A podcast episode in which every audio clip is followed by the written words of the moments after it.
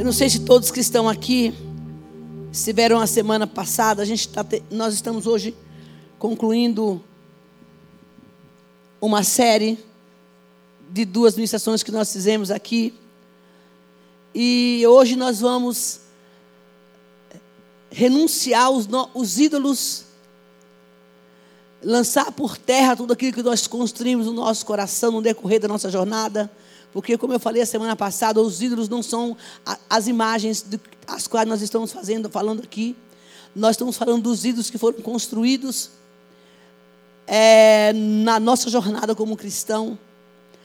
Os altares que nós levantamos. E hoje Deus vai quebrar essas cadeias. Nossa, gente. Você está entendendo o que a gente está falando aqui? Povo você sabia que tem uma guerra agora no mundo espiritual? Sabe por quê, gente? O inimigo está sendo denunciado aqui, na sua vida. Então, cuidado. Fique atento, porque isso aqui é um culto de libertação. Então, na verdade, quando você concorda com a palavra que, que sai do altar, você está falando, eu aceito. O seu amém, o seu glória, é falando assim, eu quero isso para mim. E quem vai dar esse sim é você que está aí sentado. Não é só o pregador que fala. A reafirmação, a concordância, que é a palavra certa, né? É, é você que está aí sentado, vai dizer, não, amém, Senhor, eu quero isso para a minha vida. Porque isso é selado no mundo espiritual. E a semana passada nós falamos aqui a respeito né, dos ídolos que nós levantamos, é, os, altar, os ídolos dos altares que nós construímos. E hoje nós vamos renunciar a esses ídolos e voltar o coração para o Senhor. Eu quero começar a minha mensagem contando um testemunho meu de muitos anos. Eu, fui, eu nasci na, na idolatria. Eu era uma, uma, uma católica muito, muito praticante. É, e eu comecei a praticar o catolicismo quando eu tinha 12, de 11 a 12 anos de idade. Eu fui fiel aos ídolos. É, como eu morava perto da igreja católica, eu, eu tinha, eu, eu era muito assídua, porque Deus, Deus pega a maldição e reverte em bênção, né, gente?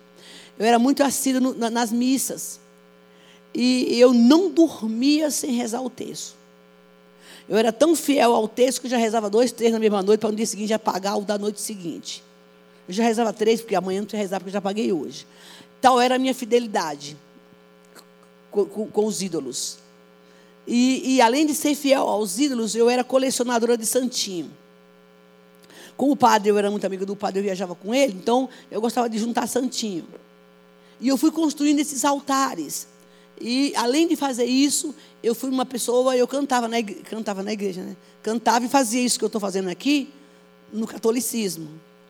Eu, eu ministrava a, a, a liturgia da missa por muitos anos eu fiz isso. Eu tinha 13, 14 anos. Depois de tudo isso, eu fui chamada para coroar a rainha, do, a rainha dos céus na cidade. Você imagina quando os demônios eu, tive que sair da minha vida por causa disso. E aí eu era, eu na época da Semana Santa, eu, eu me colocava atrás de um, de um negócio muito alto, assim, de um altar, e a, a imagem estava lá, e eu ficava lá atrás vestida de, de anjo, que de anjo não tinha nada, era a pior pecadora. Tudo era garota, né? Mas assim, tudo aquilo era consagrações que eu estava fazendo sem querer.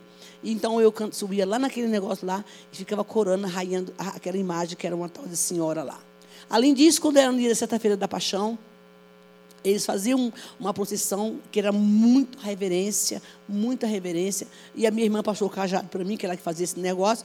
Então, as sete estações, então fazia aquela fila, aquela procissão grande. E cada em sete lugares eu parava, botava um banquinho e eu, eles mandavam eu cantar uma música em latim que até hoje eu não entendo o que eu cantava. Imagina uma baiana que nunca leu nada de latim, então, cantando, disse que era um latim que eu tinha que cantar. Eu cantava, latia lá. E aqueles sete lugares lá, eu abria uma, uma, uma, uma, uma enquanto eu cantava aquele trecho que disse que era em latim, eu ia abrindo um, um, pano assim, né? E aparecia o rosto de Jesus. Irmãos, era um silêncio. Eu sempre fui metido de fazer alguma coisa, viu? É, era um silêncio quando batia. Sabe aquele negócio que vem pururuca na rua? Tec, tec, tec, tec, tec. Pururuca? É, era aquele trem. Batia aquele negócio, parava todo mundo, eu subia no banco e, e cantava essa música aí que, que, eles mandavam eu cantar. E ficava rodando lá, rodando, rodando. Aí era uns, dava uns três, quatro minutos em cima do banco. Dá risada não, negão. É, em cima do banquinho. Aí parava, e assim eu fazia em sete lugares. Mês de maio era, era o mês da, das novenas, 31, 30 dias de, de, de, de, de, de reza. Todos os dias eu estava na igreja. Mas a gente, olha como Deus trabalha. 31 dias eu carregava. Então, cada dia eles imitavam, diziam que estavam levando a arca lembra da Arca da Aliança, na casa de, de, alguém, então eu botava a imagem lá, cada dia, aquela, aquela, aquela, arca que era o tal do andor, era na casa de alguma pessoa. Quando era na casa dos ricos, todo mundo ia. Na casa dos pobres, eu ia. Ninguém queria para casa dos pobres. Deixava aquele negócio dormindo lá na noite por dia. Dia seguinte, que quem queria aquilo lá? Ninguém. Então eu levava. Irmão, eu tinha 14 anos de idade. Eu levava uma galera e vamos buscar tá, um, gente grande, porque eu não conseguia, conseguia carregar, que era, era grande demais. E quando chegava na casa daquela pessoa que deixava aquele, aquele, aquele caixão lá com aquela imagem, gente, era maior reverência. Então, à noite, sete horas da noite, batia o sino, eu ia bater, eu batia o sino, chamava o povo, ia lá buscar o tal do, do trem, levava para casa do outro. E assim eu vi, era 30 dias. No último dia havia uma festa. Agora, quando era na casa do prefeito, do vereador, aí, aí a casa do povo lá lotava, porque tinha comida, aquela coisa toda. Assim foi minha trajetória isso é um pouco da minha trajetória com, a idolatria. E eu fazia aquilo com o maior prazer. Eu varria toda a igreja, que era do Tom 10. Eu limpava todos os bancos da igreja. Eu dava banho nas imagens. Eu cuidava de tudo naquela igreja. Eu tinha 14 anos de idade. Mas o meu prazer era servir. Aí apareceram os adventistas então, um dia estava na igreja, outro dia nos adventistas. Outro dia minha mãe falava, afinal do conto, é ok. Entendeu? Mas Deus estava trabalhando comigo, com aquela, com aquela igreja, quando os missionários chegaram na cidade. E foi ali que eu passei a conhecer gradativamente Jesus. Agora, houve um problema nessa história toda. Essas entidades que, essas imagens que eu servi, o que nunca me contaram é que por trás disso havia demônios que na verdade eu, tava, eu estava, na minha, na minha fé, eu estava lidando com entidades que se disfarçavam de santos, que é o que eles fazem, né?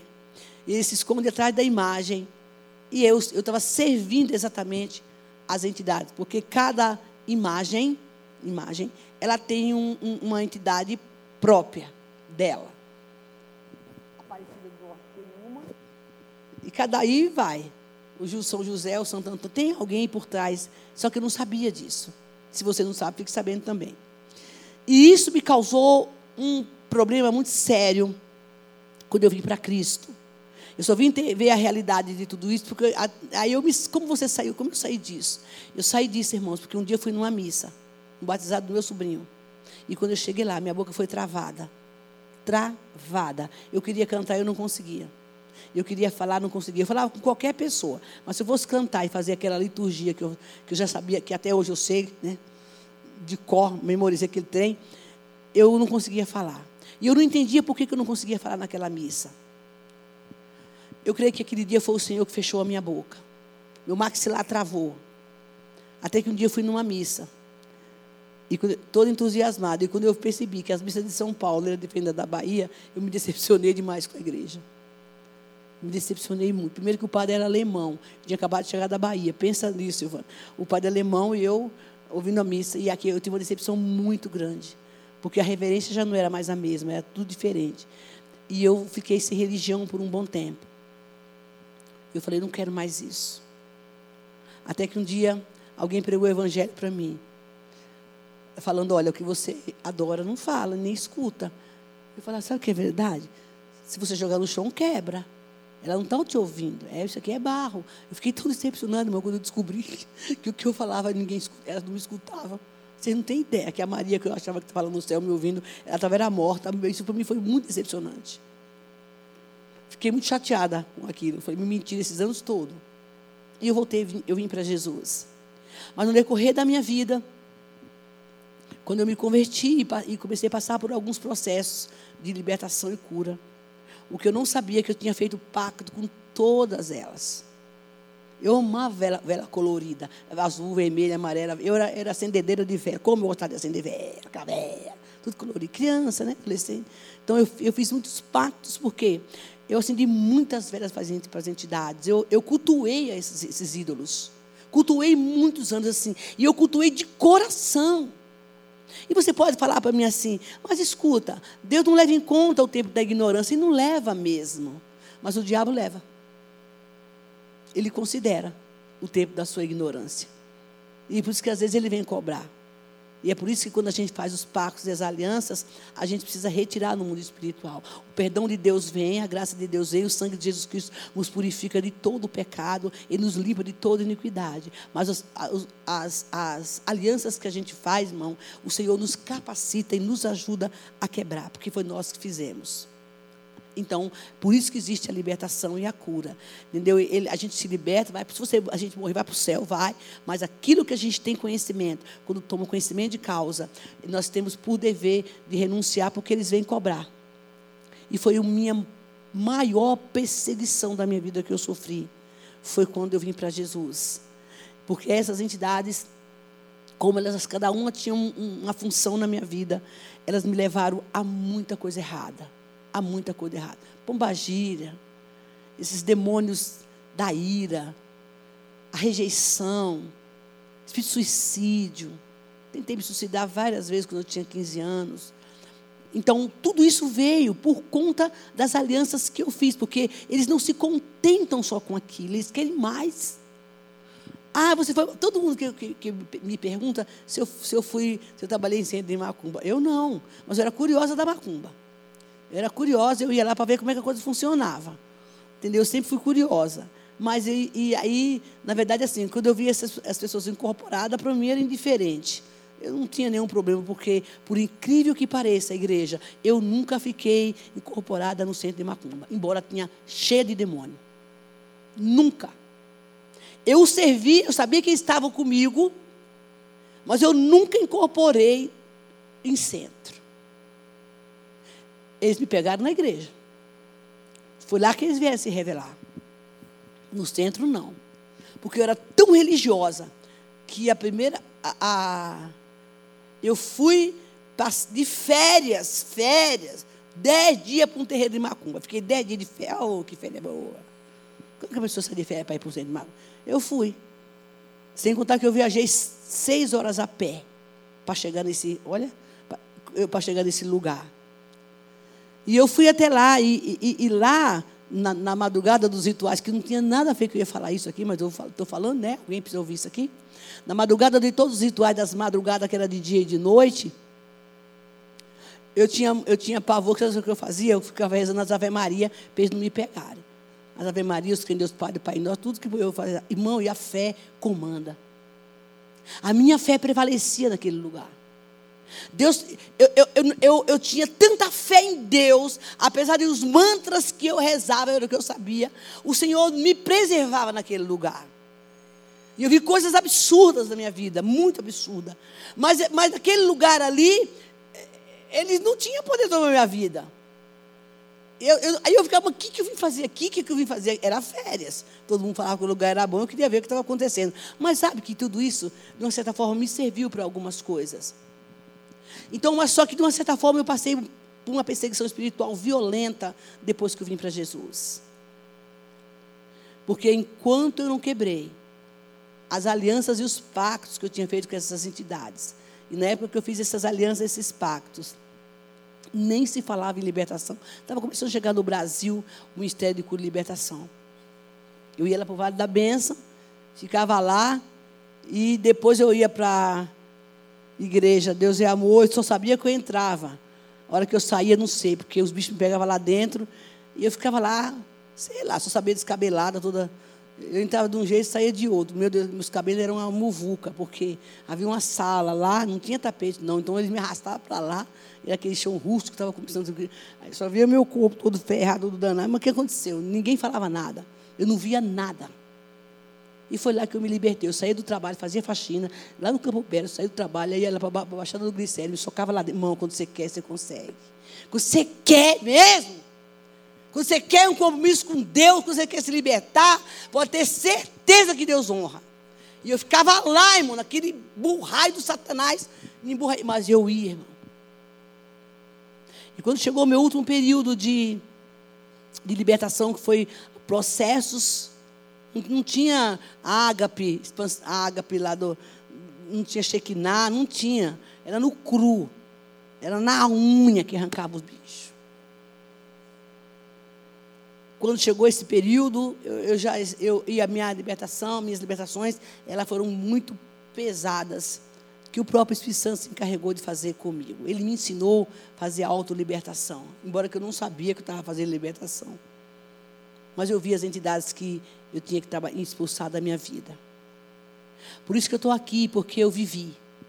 Estou contando um teco, um teco do teco do que eu vivi.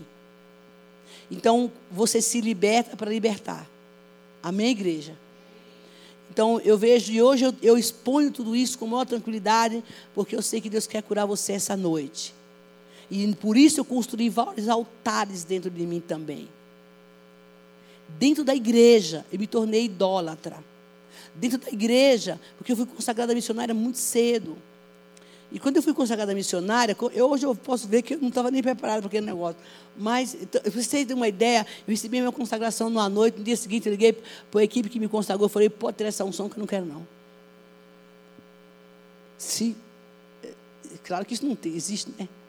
Mas eu vejo que naquela época eu não estava preparada, mas Deus me preparou depois. Eu fui forjado no, no, na fornalha de fogo ardente. E eu me lembro que, eu vejo que hoje, quando, quando eu, eu, nesse período, quando eu tive que abrir mão, descobrir os altares, porque um dos altares que eu tinha dentro de mim, ele chamava carência. Eu tinha dependência emocional de pessoas. Eu não gostava de ficar sozinha. Eu tinha altares que eu construí, que eu vim desses deuses, que eu, que eu fui trazendo os ídolos que eu, que eu construí, que eu achava que eu, nasci, eu não tinha nascido para ficar só, tinha que ter alguém do meu lado. Eu dizia, não, tem, ninguém nasceu para ficar sozinha, não. E aí as besteiras que você faz aí, por causa da carência, são muitas. Depois eu fui descobrindo, né? Aí eu, eu fumava. Foi a pior tristeza da minha vida para soltar aquele trem do cigarro. E por aí eu fui, gente. Mas a área que eu mais me pegou na minha vida foi a carência emocional, porque eu entendi, eu, eu construí um altar no meu coração para pessoas e não para Jesus. Então eu achava que eu tinha que procurar alguém para estar comigo. Mas o Senhor mudou a minha história e mudou a minha vida. E quando eu entrei no campo da renúncia, que demorou uns, um tempo, hoje está mais fácil entre, em termos de tempo. Eu disse: Eu não quero viver mais isso. Eu quero renunciar a tudo aquilo que atrapalha o meu relacionamento com o Senhor. E Deus foi tão paciente comigo como Ele é paciente com todos nós. É o que Deus tem, é, é esperar o tempo certo dele. Mas, amados, eu vejo que nessa geração, estou falando de uma história, queridos, eu tenho 66 anos. Essa história que aconteceu comigo, eu tinha 30. Então já faz um bocado de ano aí, né? Que eu passei por esse processo, 30, 35. Mas eu vejo que essa geração, as coisas mudaram. As coisas ficou mais, como diz meu amigo, Nutella. É mais relax. As pessoas perderam o temor. Elas não, elas não se autoavaliam. Elas constroem ídolos com tanta naturalidade e adoram esses ídolos. Eu digo que são os ídolos do século XX. E eu acredito que um dos ídolos mais fortes do século XX hoje é a tecnologia e o tal do celular. Tira o celular de uma pessoa, faz jejum de celular aí três dias que eu quero ver. Não precisa nem três dias, dois dias. Faz jejum de internet. Ah, missionário, mas eu trabalho. Eu estou falando para você que não trabalha. Só mexe na rede social para você fazer o necessário. Faz jejum de silêncio. Faz um jejum de você não ver televisão. Faz jejum da, da sua série que você assiste. Porque são os nossos ídolos de hoje. Porque as pessoas, tudo mudou.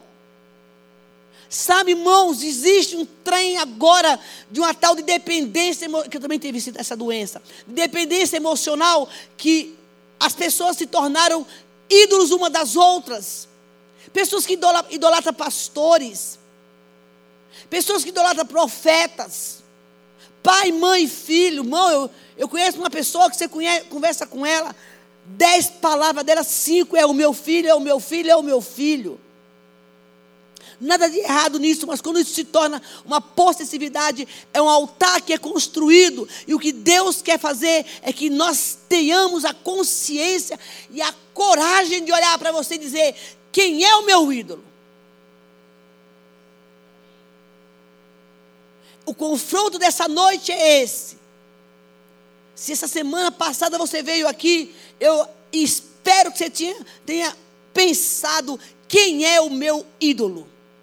O que, o que, é o ídolo? É aquilo que ocupa o lugar de Deus, é aquilo que é prioridade na tua vida, é aquilo que você dá preferência, é aquilo que você deixa tudo para trás, deixa de orar, deixa de buscar o Senhor, deixa de ler a palavra, porque é a sua prioridade. Ah, é verdade, Jesus. Dorme com o celular na beira da cama, quando acorda tuco. Você sabia que eu aprendi na igreja, quando, da geração que eu vim, que crente quando cai da cama já cai de joelho?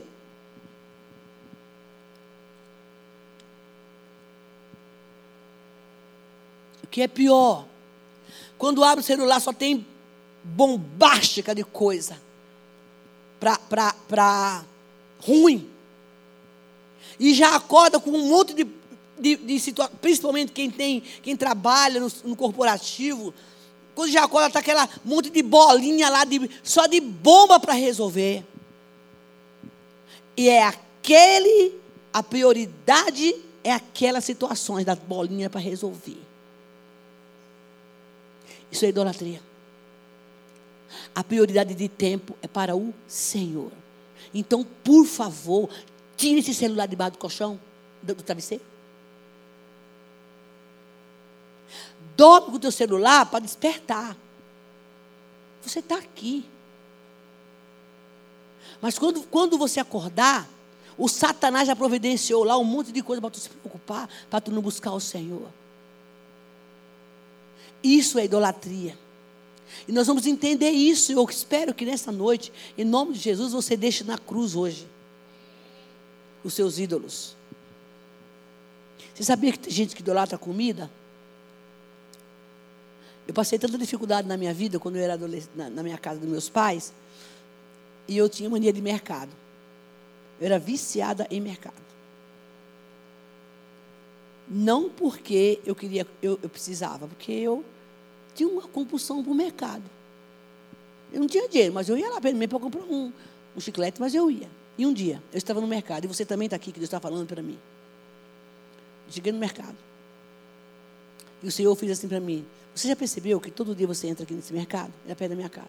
Ah, é? Sabe por que você entra aqui todos os dias? Porque você passou tanta dificuldade porque na minha casa era assim, as meninas todas reclamam, minhas filhas. Eu comprava um pacote de bolacha, tinha que dividir em três vezes. Aqui, quatro para um, quatro para outro. Era assim, ninguém comia pacote de bolacha inteiro na minha casa, não. Nunca. Nunca. A filha da minha amiga foi na minha casa uma vez, comeu um pacote de bolacha, minhas filhas ficaram revoltadas. Mãe, a gente não pode, mas eles comeram um pacote inteirinho. Não tinha dinheiro para comer um pacote de bolacha. Era dividido. Lápis de cor, elas reclamam até hoje. Estão tudo casadas, gente. Uma, uma, era uma dúzia de lápis de cor, aí a, a, a sala do lado terminava de pintar, levava para a irmã lá do outro lado. Quando elas começaram a trabalhar com 15 anos, a primeira coisa que elas fizeram foi comprar uma caixa de 32 cores. Trauma. Cura de trauma. E tem gente que. Eu tinha essa idolatria para o supermercado. Quando eu cheguei na porta da casa da minha vizinha, minha vizinha fez assim para mim: Ô, ô, ô, Dona Isabel, a senhora percebeu que todo dia a senhora está no mercado e não percebia. Porque aí Deus me falou, sabe por que você vem? Porque você passou tanta dificuldade, sabe, o preenchimento. Não que você não tenha no mercado, né, gente? Estocava a casa de comida. Quando minha casa pegou fogo, eu tinha um freezer lotado um peixe recheado, feito. Tinha comida demais na minha casa. E a primeira coisa que eu vi, o, Deus sabe trabalhar, pegar, destruiu tudo, mas o freezer ficou lá. E Deus falou, a comida que tu juntou aí. Mão, ele fez? A pá debaixo da geladeira ficou destruída, mas o freezer, ele falou: Olha como tu é idólatra por comida, por medo de passar fome. São esses ídolos que a gente vai construindo. E nessa noite Deus te trouxe aqui para dizer: joga fora os teus ídolos. E eu quero te dizer uma coisa em nome de Jesus. À medida que essa palavra vai descorrendo, você precisa se autoavaliar. Olha aqui, crente, não bote mecanismo de proteção, não se sabote nessa noite, não minimize, não finja que não é com você, porque Deus vai te catar hoje. Minha vizinha é assim, sabe? Ela, até o cachorro virou agora Deus das pessoas. Mãos! Eu vejo umas cenas que o, nada contra os cachorros. Eu gosto do cachorro do vizinho. Não, não é com tu não, irmão. Eu, eu, eu gosto de cachorro na casa dos outros. Mas tem gente, irmãos, que beija na boca do cachorro. Porco! Porco, fedido!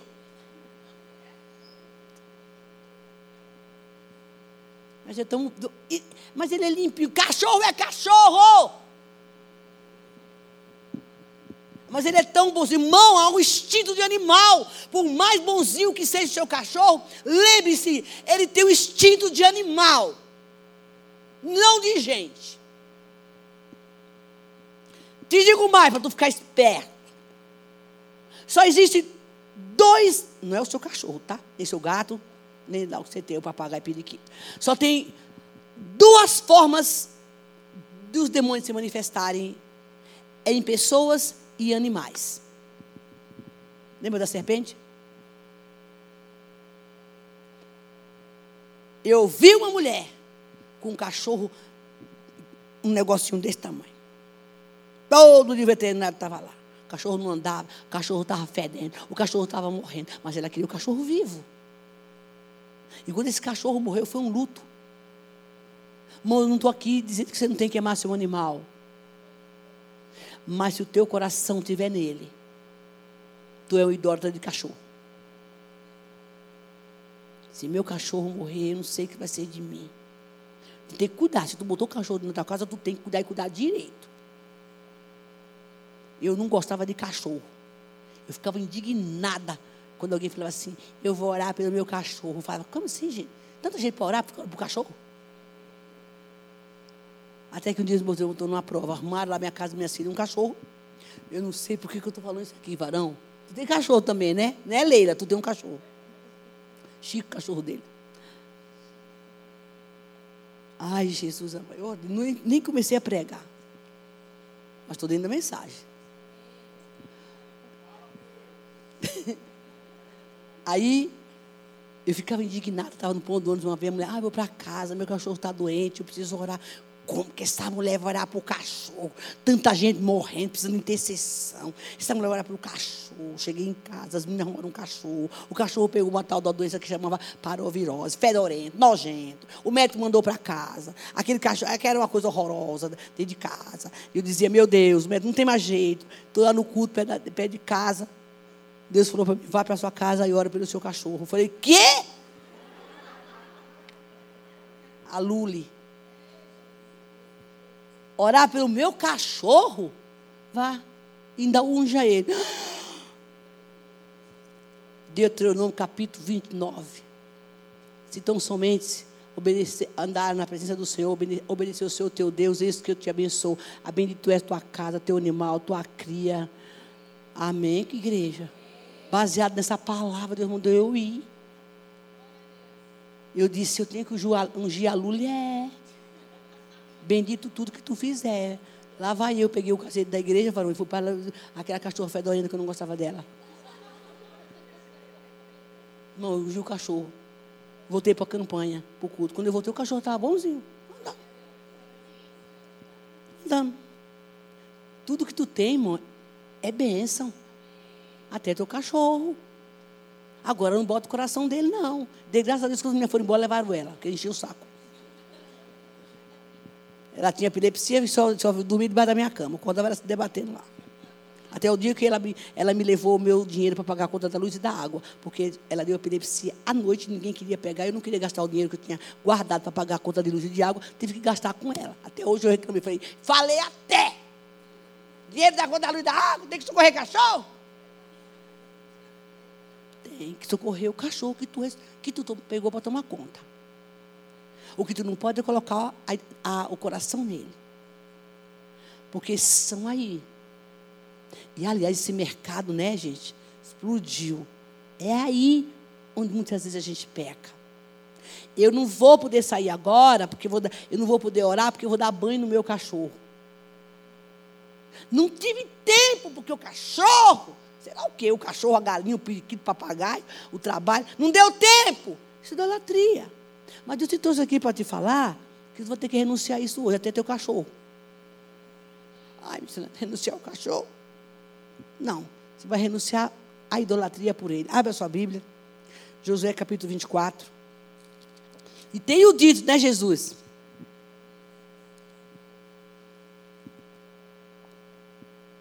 Não, não podemos tocar os valores. Sabe por que tem muita gente travada no mundo espiritual por causa disso? Eu vejo que Deus tem bênção financeira para dar para tanta gente, irmãos.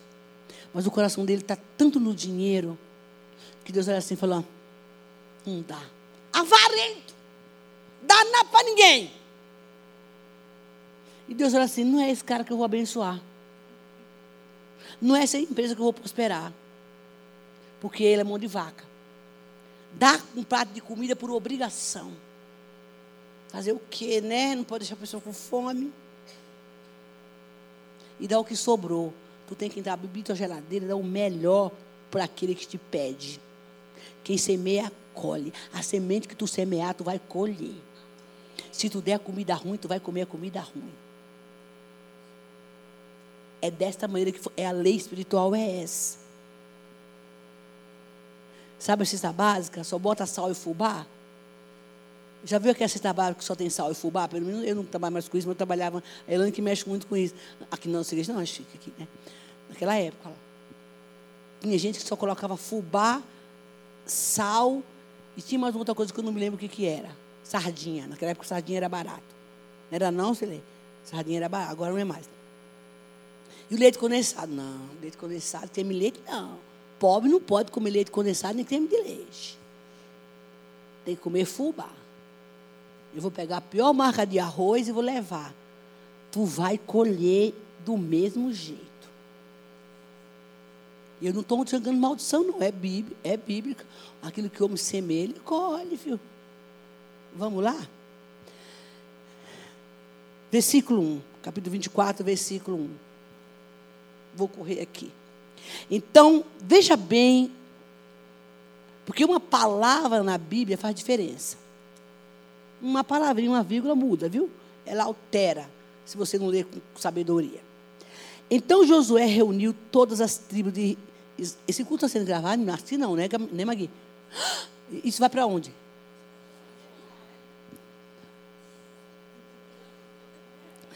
Então Josué reuniu todas as tribos de Israel em Siquém. Convocou as autoridades e os líderes, líderes, os juízes, os oficiais de Israel, e eles compareceram aonde? Diante de Deus. É onde você está agora. Amém?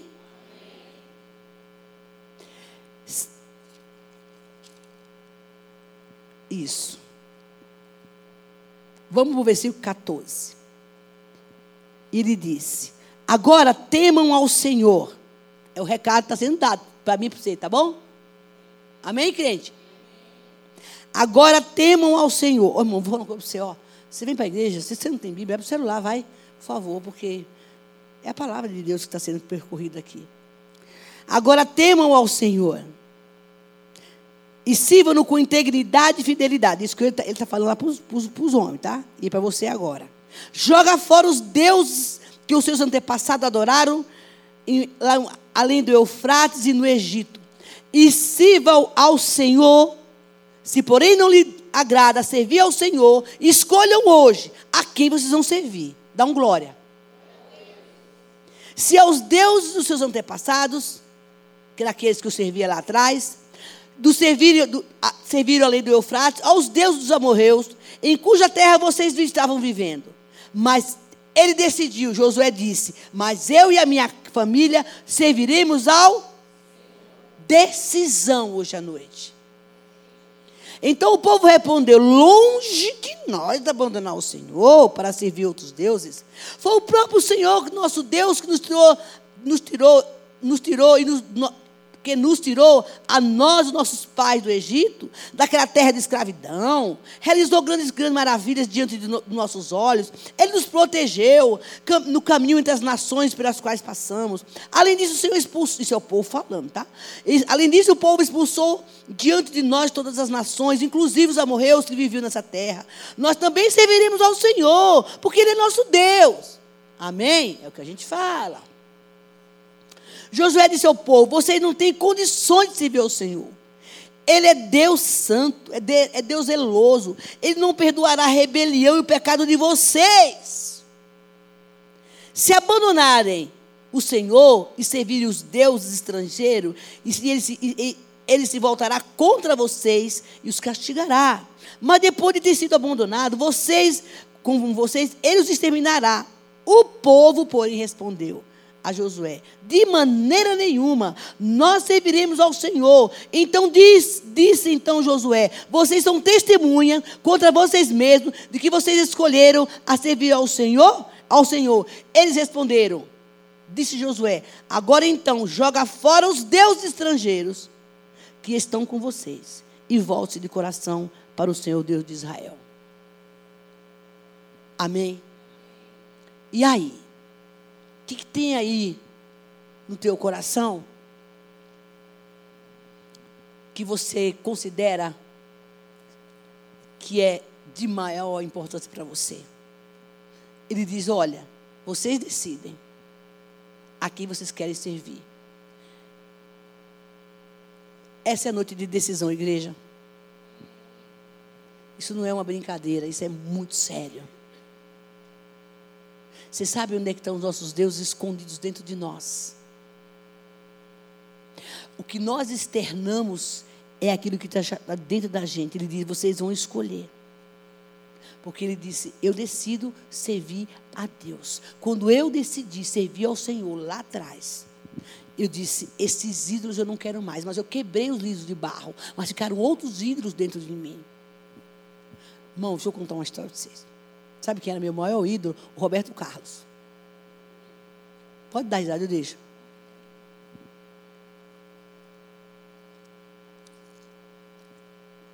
Meu sonho era ver o Roberto Carlos, gente. Eu cantava tudo. Eu era apaixonada por, por o Aldair José, o Roberto Carlos. Esses cantou meio brega. Eu era apaixonada, gente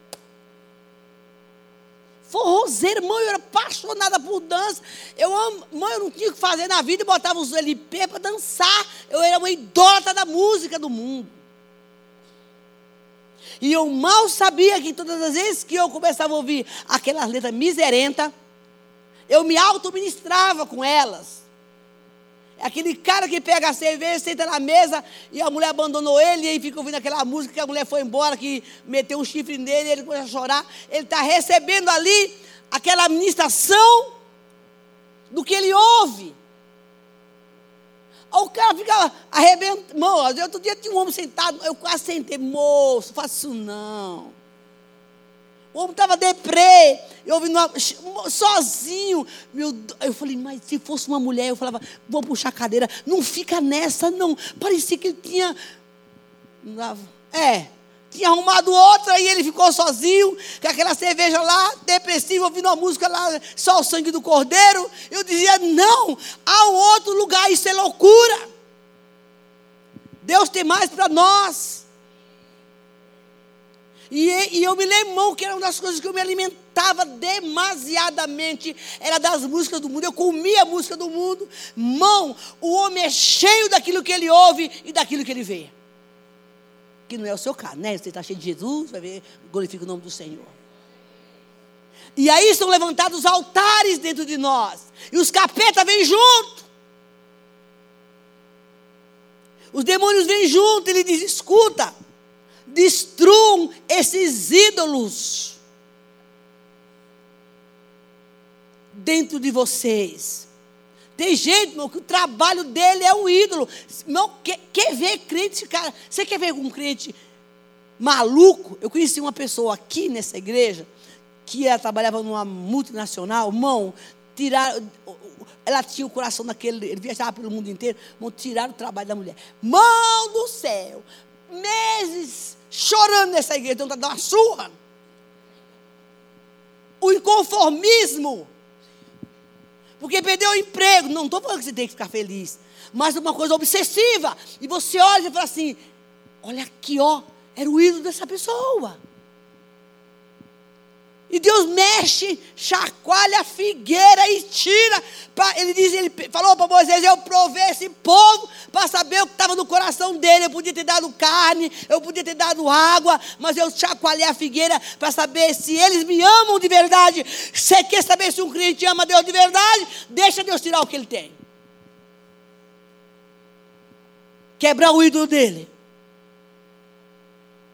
Aí você vê onde é que está o, o tesouro do abençoado. E ele diz: escuta, vocês querem mesmo servir ao Senhor? Vocês querem mesmo, depois de tudo que Deus fez com você, o povo, não, a gente quer servir a Deus porque Ele é zeloso, Ele é bonzinho. Mas e teus ídolos que estão aí? Ele diz: vocês vão ter que tomar uma decisão. Vocês é vocês hoje, tá? Eu falei a semana passada que a, que a idolatria nada mais é uma tentativa de, que a gente tem para preencher o buraco do nosso coração. A gente está procurando sempre alguma coisa para preencher. Porque aí a gente tá, eu conheço gente, mamãe, eu fui a mulher mais fujona de mim mesma. Eu não queria olhar meus lixos, porque era tanta podridão que eu falava, ou eu que vou olhar essas bagunças que está aqui dentro. Mentirosa, fofoqueira, arrogante, é, é, é, era briguenta, eu, eu, re, rejeitada. Tudo que não prestava estava aqui dentro, eu fingia com cara de paisagem que eu não tinha. Mas uma hora Deus confronta, Deus confronta a gente. Deus confronta a gente. Ele diz: arrependa-se e tire e desvie-se seus ídolos, tire esses ídolos de dentro de vocês. Essas práticas detestáveis que nós temos, fingindo que ama a Deus. E ele diz para Josué: não, vocês têm que decidir hoje. E hoje é o que Deus quer fazer conosco aqui nesse lugar. Você sabe qual é o nosso maior ídolo? Sabe onde é que ele mora? Dentro de nós. O eu. Esse gigante chamado ego. O nosso maior ídolo é o nosso eu. Porque é ele que desencadeia todas as outras coisas. Porque a gente se acha autossuficiente e não pergunta a Deus nada, não consultamos a Deus para nada. Esse eu dentro de nós, que é o briguento, o autossuficiente. Eu posso. Mãos, Deus quer quebrar isso de dentro de nós. Destruir isso de dentro da gente. Porque isso é desobediência ao Senhor, é desonra que eu falei aqui a semana passada. A quem vocês querem servir? Você tem coragem de Deus falar assim: olha, você tem. Hoje eu fui ungir um carro de um irmão. Um carro chique. Uns carros esses brancos de couro, que eu não, eu não conheço carro. Ele falou: olha o nome do carro. Eu fui ungir. Aí eu fico pensando assim: se naquela hora que Deus tivesse ungido o carro que acabou de comprar, Deus falasse para ele assim: dá teu carro. Me dá teu carro. E fica essa pergunta para você. Se Deus falasse assim, ó, aquela poupança gordona que você tem lá, você vai investir em missões, vai mandar lá para a África. Aí você ia falar, sai em nome de Jesus, que isso não é voz de Deus. Não, não sabe.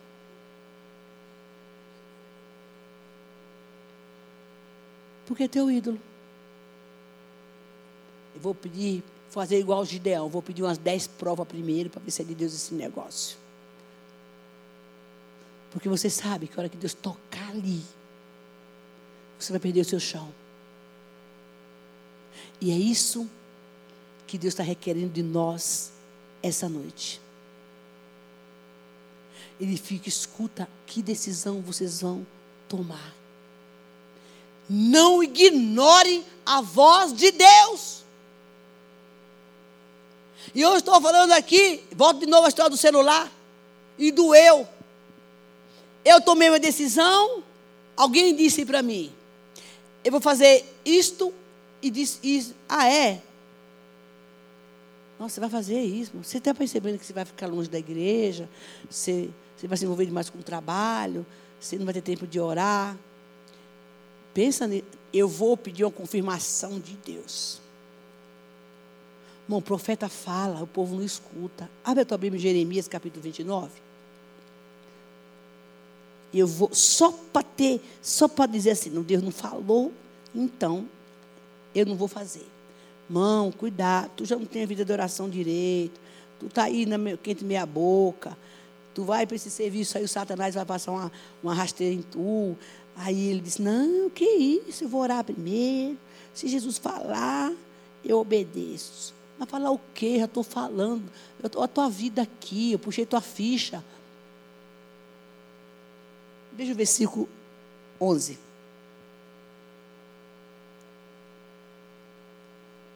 Espera aí. Não, 10. Assim diz o Senhor: quando se completar os 70 anos da Babilônia, eu cumprirei a minha promessa em favor de vocês e trazerei de volta para este lugar. Porque eu sou eu conheço os planos que eu tenho para você, diz o Senhor, plano de fazer prosperar e não lhe causar dano. Dá-lhe esperança para o futuro. Então vocês clamarão a mim, virão e orarão a mim, e eu vos ouvirei. Vocês me procurarão, me acharão, quando me procurar de todo o coração. E eu me deixarei ser encontrado por vocês, declara o Senhor. Estarei de trarei de volta do cativeiro, e eu os reunirei todas as nações de todos os lugares para onde os dispersei. Trarei de volta para o lugar onde os deportei, diz o Senhor. Mas, quem carrega ídolo no coração, não participa dessa promessa, não consegue chegar aos planos do Senhor decisões e escolhas. Diz: Eu tenho um plano pronto, mas o teu ídolo e o meu ídolo falam: Não. Eu, eu, eu, não, eu pode ficar tranquila. Eu, tô, eu tenho dois empregos, três empregos, sei lá quantos. Vai dar tempo para a igreja. Levanta um altar de adoração pelo trabalho e o diabo rouba o tempo quando Deus tem outro plano para você. Irmãos, por que, que as pessoas ganham o pão com tanta dor e sofrimento. Quando o, o que vem de Deus é tão bom. O que vem de Deus é tranquilo. Sempre fica se matando. Alguém ligou e disse: são 11 horas da noite e eu estou no trabalho. Quê?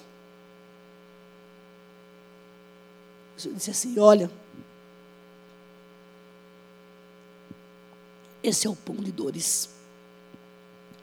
Pão de sofrimento de sofrimento, porque aos meus eu dou enquanto descansam. Eu dou enquanto ora, eu dou enquanto me obedece, eu dou enquanto tira os ídolos do coração, porque esse emprego é o ídolo desse homem. Ele acha que na força do braço dele ele vai conquistar, mas a conta chega. Pede família, pede mulher e pede a relação com o Senhor. A quem nós devemos servir. Tem muita gente aí, gente, valorizando a profissão. Eu sou o cara. Já falei isso aqui algumas vezes. Não deixe que as pessoas falem. Fica se autovalorizando, não. Porque eu sou bom. Irmão, não, diz, não diga isso na minha frente. Bom é Jesus. Porque quando falar, quando falar para Jesus, bom mestre, ele diz, não, bom é meu pai que está no céu. Mas tem muita gente se idolatrando, se constituindo bom. Aí está lá. E, e aqueles que camuflam, gente? O cara se acha. Aí finge a falsa humildade. Eu não sei muito disto. Ou coisa cínica. Eu, eu, eu, eu, eu não sou. Ele sabe que ele é bom, mas ele finge. O cinismo é pior. É o ídolo dele. Mas nessa noite Deus nos trouxe para renovar a nossa vida com Ele e esses espíritos malignos cair por terra em nome de Jesus. Aí eu pergunto de novo: como é que está seu ego? Como é que está seu eu? Que, porque ele comanda, tá? Ele manda em você, irmão. Se tu não vigiar, não é o Espírito Santo que manda, não. porque eu, porque eu, porque eu, porque eu. Ele domina.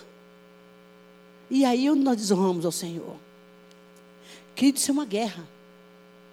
E para vencer esses ídolos, não pensa que é fácil, porque não é. Não é. Porque esse trem é dissimulado. Eles são tão dissimulados que você nem percebe. Você não percebe. A gente alimenta. Não é os bichos, nem o cachorro, nem o ego. Alimenta do orgulho, da autossuficiência, de achar que é o melhor, da falta de humildade a falta de perdão. A gente vai alimentando e vai levantando esse altar. Eu dirijo para caramba, eu sou bom no volante. Eu sou o cara do TI. Nossa, né, Luciano? Eu sou o bom do, eu sou o bom do, do celular. Eu fui na loja do. Eu não sei se vocês conhecem o Luciano, meu amigo, e a minha amiga Márcia. Ele, ele, ele, ele tem um, um shopping de celular. Tudo que você puder imaginar na vida, na loja desse menino tem. Eu entrei, tem uns, umas coisas grandonas assim, uns aparelhos imensos. É umas coisas de tecnologia. Eu nunca imaginei na minha vida que existisse aquilo. Mas poucas pessoas sabem que o Luciano trabalha lá. Ele sentava naquele banquinho ali. Agora é tudo hoje. Então, disse me estava sentado naquele banco. Anos ele ficou ali sentado. Um dia eu fiz uma pregação a respeito de perdão. E ele levantou, veio para cá e contou a história dele. Eu falei, vai para casa e vai fazer um conceito com seu pai. Quando ele chegou na casa dele, eu vou contar, viu, Lu? Eu, ele fazia 20 anos, será que ele não viu o pai dele? O pai dele confundiu ele com o irmão dele. E ali houve uma, uma, uma restauração. Por causa da história de um passado. Aí ele foi mudando de lugar, mudando de lugar. Hoje ele trabalha na mídia da igreja. Com sua digníssima, que é diaconisa. Deus mudou a história do Luciano. Ele, tá, ele, ele, ele, olha, quando ele está na minha, ele está aqui sentado assistindo o culto. Você que trabalha na igreja, que tem ministério, no dia que não está trabalhando, vem assistir o culto. É, porque tem gente que não, né? Só vem no dia que tem ministério, entendeu? Assistir o culto. Por que, que eu estou falando isso, irmão? Porque ele pode dizer, não, eu sou o cara, nunca vi o Luciano falando nada a respeito, porque ele tem um trabalho incrível. Se quiser consertar celular, é só falar com ele. Porque a humildade, irmão, precede a honra. Os nossos valores não estão nas coisas. E Deus olha o nosso coração. Ele quer saber o que está aí. Agora, como é que a gente desconstrói isso, gente? O eu, o eu que é o pior de tudo. Como é que eu vou desconstruir esse gigante chamado eu dentro de mim, que está que tá comandando a minha vida? Só tem três armas para você desconstruir isso, a gente já está terminando o culto. As três armas para desconectar esses ídolos, para desconstruir esses ídolos. É a palavra, é a oração e uma vida de busca. Porque está aqui, está aqui dentro. Assim como o homem pensa, ele é. Porque está lá dentro. Porque a palavra te leva a mudar de comportamento. A, a, a, oração te leva a uma relação com o Senhor e dizer Deus assim: olha aqui, você abre a Bíblia para orar. Falei, escuta, eu conheço os planos que eu tenho para você. Peraí, mas eu estou fazendo um plano aí. Será que Deus está no negócio? É assim que a gente ora, gente. Eu estou fazendo um plano. Será, será que eu não estou idolatrando isso? Mas não perguntei para Deus. Aí eu vou clamar, Ele vai me ouvir. Vocês vão orar, eu vou ouvir. Então eu não orei sobre isso. Quando eu falei para o irmão, falei, você vai ter dois empregos? Ele disse, eu vou orar para ver se é de Deus mesmo. O santo já não ora. Não lê Bíblia. Não tem comunhão com Deus. E dois empregos? Para onde, para onde vai? Uma pessoa dessa? Quem é prioridade? Não estou falando que você não deve ter dois empregos, mas escuta, como é que você administra o seu tempo com o Senhor? Quem está falando mais alto? De manhã, quando você acorda, para onde é que você vai? Com que hora você para para falar com Deus? É hora que você chegou cansado em casa, que já deu todo o gás, gastou toda a energia, e o que não presta da sua vida você vai dar para o Senhor? É isso. Aí você baba em cima da Bíblia. Eu estava orando, aí eu dormi em cima. É essa oferta que você tem que dar? A gente falou sobre isso semana passada. Você tem priorizado o seu tempo, o seu tempo para o Senhor? E aí, irmão, vem a pressão. A quem nós vamos servir? O maior desafio do ser humano é o nosso eu. Estava lendo um livro. Pode subir, pessoal, louvor essa semana. É um livro secular. E eu vi uma coisa interessante que eu quero compartilhar com vocês.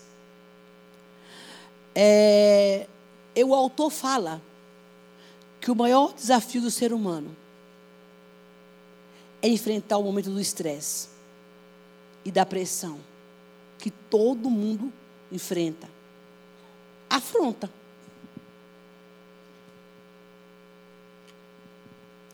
E se o, se o nosso emocional, a nossa inteligência emocional, ouça, não tiver preparada, você sai dando, sai dando estourando para todo lado.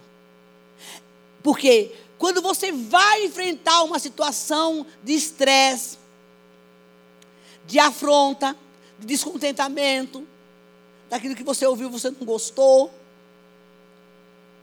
ele, ele fala, o escritor, que nós temos 30 segundos para a gente pensar. Mas sabe quem sai nessa hora? O eu. Diz que nesse período, esse psicólogo fala que nesse período todo ser humano tem 30 segundos para repensar o que ele vai fazer. Para que ele se foque na calma. Para que ele se foque não no problema, mas ele se foque no, equilíbrio. Mas quem é que faz isso? Aí a Bíblia chama isso, sabe do quê? De domínio próprio. E a gente põe para fora os ídolos da gente. E a gente, e a gente explode. Porque não tem controle, está doente na alma. Não se tratou. Esses 30 segundos, primeiro segundo, ele diz que ele, a pessoa reage, ela agride, ela humilha, ela ofende, ela machuca porque não trabalhou a emoção. Irmão, isso é uma área da minha vida que venho trabalhando, venho trabalhando há muito tempo. Porque você se conhece. Você sabe quando você vai abrir a boca, irmão, você vai fazer besteira. E, e, ele, e ele conta que, e aí você faz uma bagaceira na vida do outro, porque você não teve domínio próprio. E se sabe quem vai mandar? É o ídolo que sai para fora, é o eu.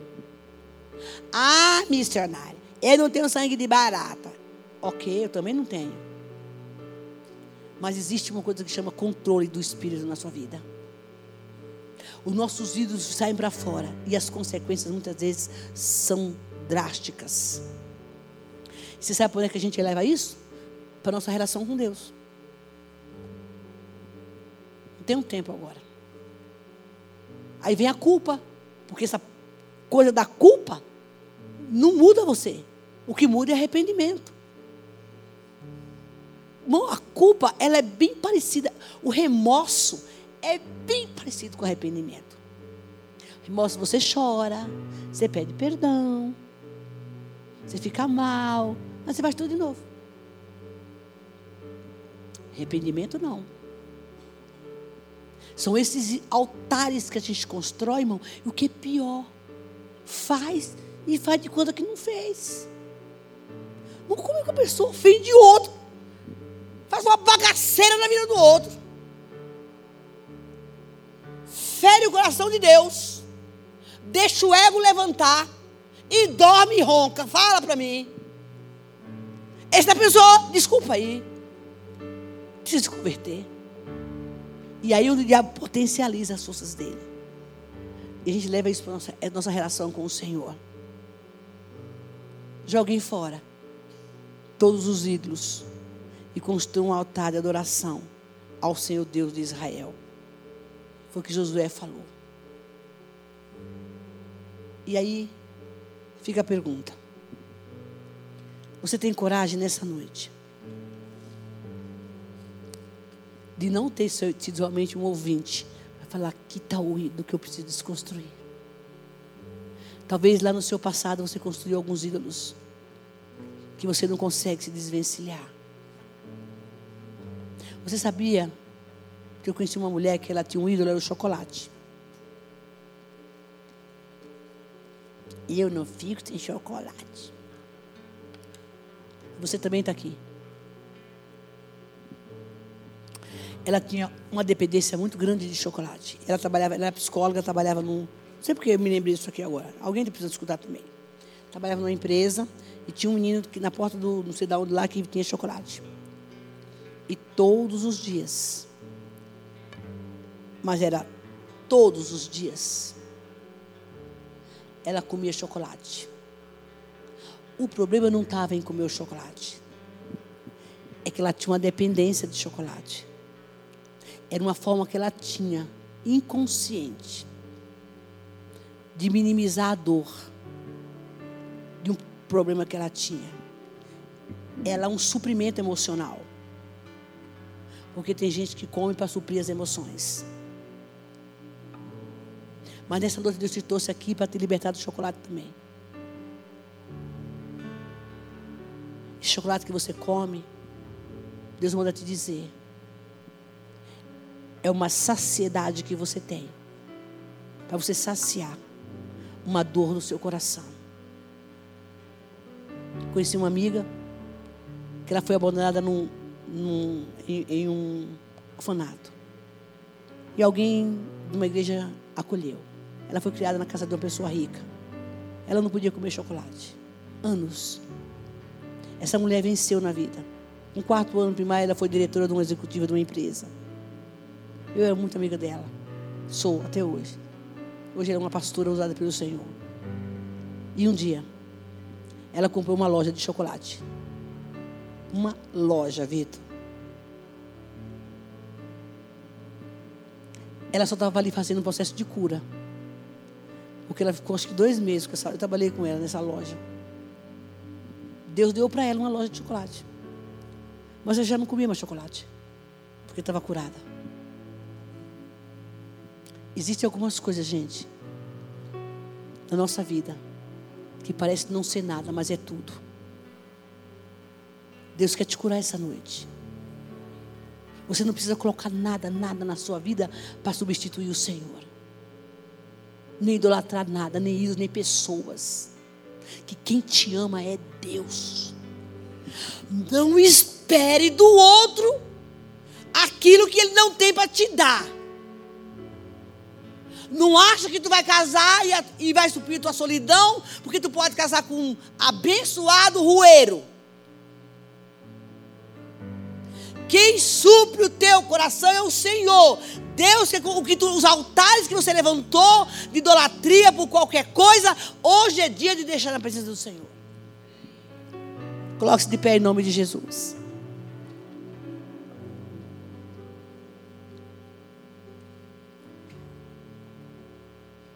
Nós vamos fazer uma oração de renúncia agora. Irmãos, tenha coragem. Seja um crente corajoso. Agora é hora de luta.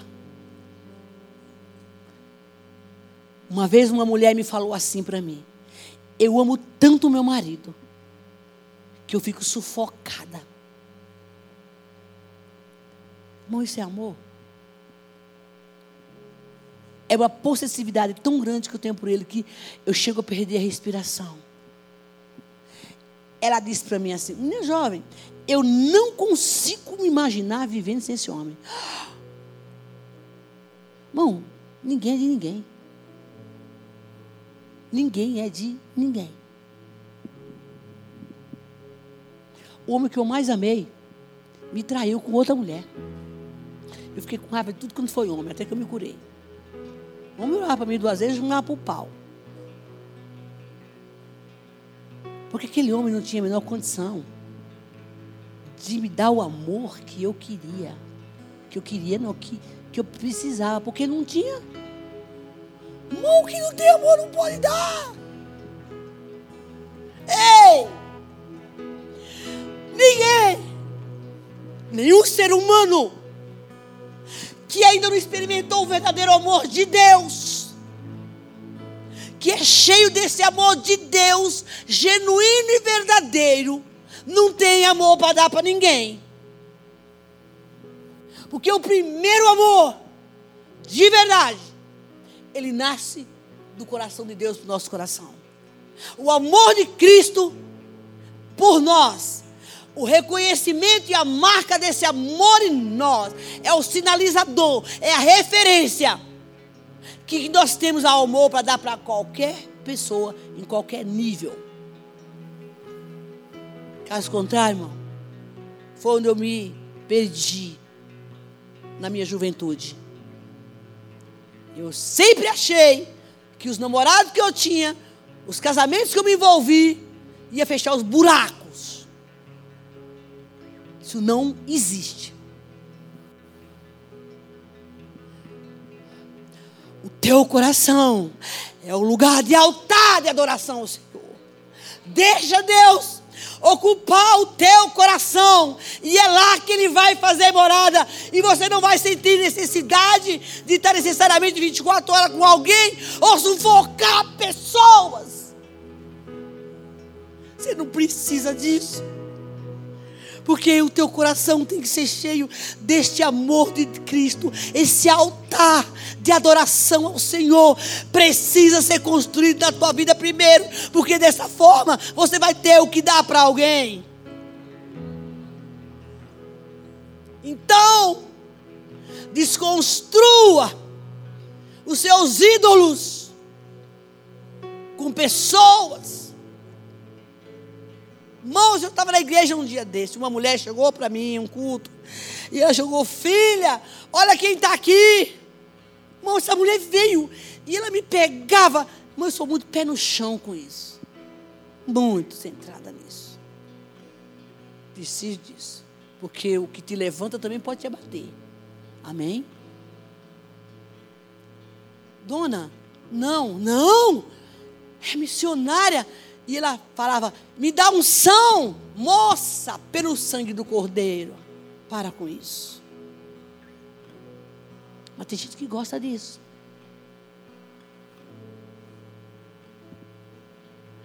Essa noite Deus quer que você mude a sua história. Seja corajoso. Eu queria que nós vamos fazer uma oração de renúncia aqui agora. Agora olha só. Uma oração coletiva e você vai orar com convicção e deixar nos pés de Jesus tudo aquilo que vem atrapalhando a sua relação com o Senhor. Deus não divide a glória dele com ninguém.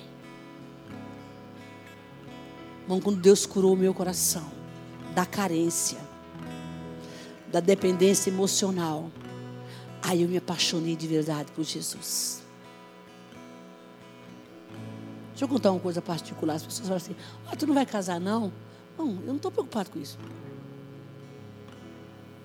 Eu me resolvi com o céu. Eu me resolvi com o Senhor.